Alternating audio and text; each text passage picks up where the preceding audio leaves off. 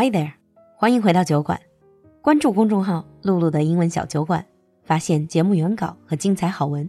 来小酒馆铺子逛逛全球好物，在这里邂逅更广阔的世界。Hi everyone and welcome back to America Under the Microscope. 欢迎回来，闲话美国。Hi James. Hi Lulu. Hi everyone. So what's our topic today? Well, I've been noticing on Chinese social media a lot right now clips from comedians like Jimmy Fallon, Jimmy Kimmel, and Stephen Colbert seem to be really popular here. Are we going to talk about talk shows? Yeah, we're going to talk about talk shows, specifically kind of like the American style of talk shows. Mm. First of all, what is the idea of talk show? In Chinese, we translated it directly into 脱口秀.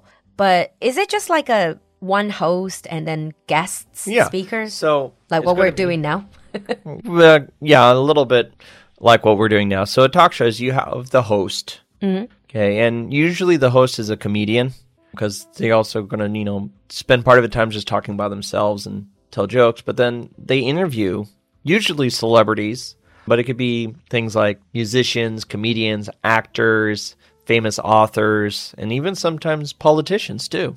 But the whole undertone of it is comic. Yes, the undertone of these shows is comic and entertaining. So the interviews usually are nothing are not serious. It's not a news interview or anything like that. So there are no serious talk shows? Like a serious dialogue asking, for example, politicians about the policies they want to make? in those kind of things, we would consider that more of a news talk show. And yes, those do exist. Mm. But usually that's not going to be hosted by a comedian. That's going to be hosted by a journalist.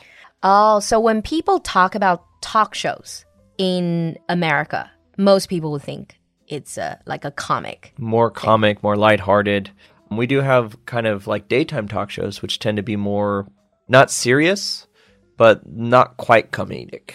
Okay, that's another thing. When it comes to 脱口秀, you have the idea of daytime, mm -hmm. and late night, 深夜脱口秀. It, it sounds really saucy, but it's not. Okay, the daytime talk shows are usually aimed towards women who are at home mm. during the middle of the afternoon. And they also have a host and they interview celebrities. But the shows and the people they interview tend to be geared toward women. Like relationships. Yes. like parenting, that sort of thing. The late night talk shows are much closer to comedy and target young people, like young adults. And they have a much more humorous, sometimes even a bit more satirical. Satirical. They can use a bit more adult language because ah. it's on later at night. I see. 所以日间的脱口秀可能更多是女性观众，然后就还是比较温情派的。深夜的脱口秀开的玩笑会更加过火一点。 When did the tradition of talk show, especially like late night talk shows, start? Late 40s, early 50s. Oh, wow. So it's been around for a while. So it's kind of an evolution of variety shows. Variety show 就是综艺节目 with singing, dancing. Right. So China still has quite a lot of variety shows on TV. But the talk show kind of evolved from that format of into one where you have a host who is going to start off the show with a monologue. Monologue 就是独白 on his own. And if it's a late night talk show, this is usually going to be kind of a more comedic monologue. Mm-hmm. And then from there, there's usually, after the monologue, they might do some comedic skits, which can vary quite a lot. Mm, like, this reminds me of Saturday Night Live. Well, Saturday Night Live is a variety show mm. and not a talk show because they don't interview people in Saturday Night Live. They have hosts. but it's more focused on singing, dancing, and the skits. Mm, the skits and the music, mm-hmm. not really so much on the singing and dancing. But these comedy skits, so if you watch like Jimmy Fallon or Jimmy Kimmel, they do games sometimes with uh, their bands and stuff. That's what we mean by comedy. They're actually very popular in China, and then they have been given like quite silly names. Like Fallon Chinese audience call him Fei Lun, and Kimmel they call him Ji Mao Xiu, and Stephen Colbert was actually being called Coco Xiong, Colbert. It's really cute. Yeah, makes mm. sense. But beyond that, they have the celebrity interviews. Mm-hmm. There'll be a house band. Oh, yes. Absolutely love that. So the band is actually right there and they play sometimes improv music as well. Right. So the band is kind of there to play during the commercial breaks, to play before the show starts for the audience, help to bounce jokes off between the host and usually the band leader. They're usually a partnership. And then the talk shows, many of them either have a musical performance by a famous or up and coming music group, or they might have a stand up comic perform a short five, 10 minute set.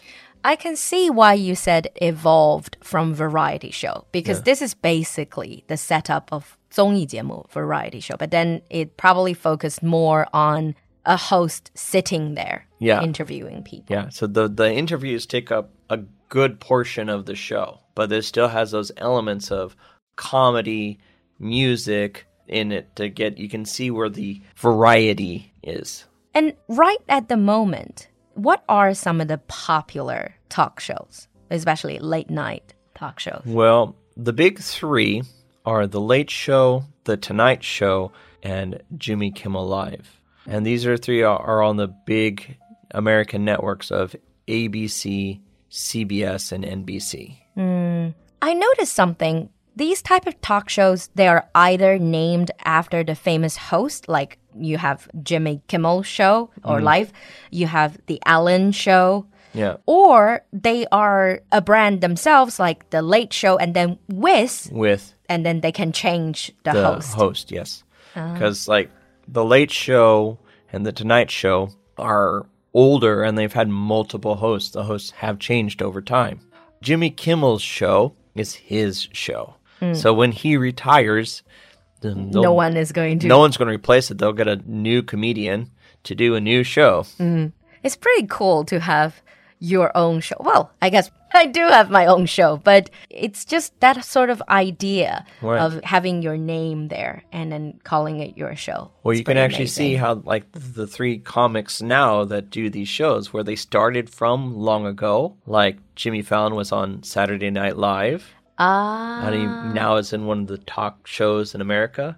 Stephen Colbert started as a writer and work his way up. So it's ah, sort of in that world, the way to get to stardom, to become big, is more like you start working for those shows, uh, Yeah, either as an act or as a writer. Yeah, that's usually how it comes. And it, as if you look at th- these three men who do the shows, they're in their 40s or 50s. It took them a while to get there. Hmm. But now having these shows is kind of the pinnacle of their career. Okay. I think that is the gist of it. We've covered some of the basics about the talk shows, especially late night talk shows Yep. in America.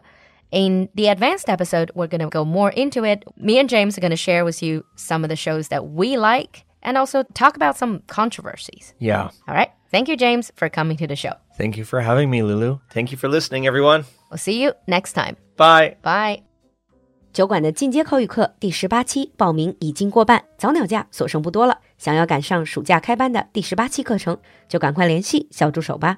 微信号是 l u l u x j g，l u l u 就是露露，x j g 是小酒馆的汉语拼音首字母。